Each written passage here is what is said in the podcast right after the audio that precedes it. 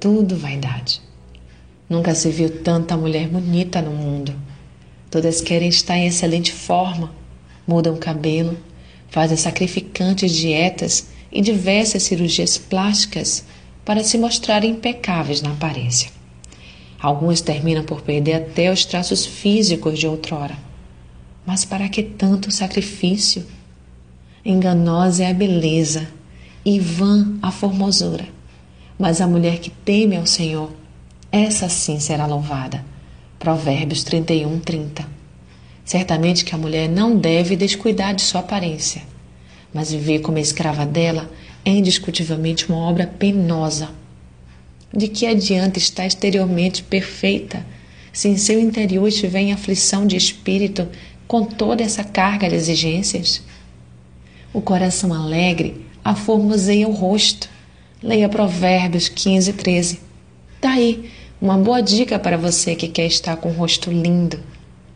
A beleza de cada um é ímpar e é justamente isso que agrada. Tornar isso padrão não é muito inteligente. Por que padronizar o que Deus fez diferente? Cada mulher tem sua beleza própria. Você é linda do seu jeito, com seus traços e características. Deus te fez do jeitinho que Ele queria e certamente se alegrou muito com o resultado de sua criação. Não se deixe levar pelas ondas do modismo. Você é a única e muito preciosa para Deus. A mulher deve mesmo se cuidar, e nenhum pecado há nisso.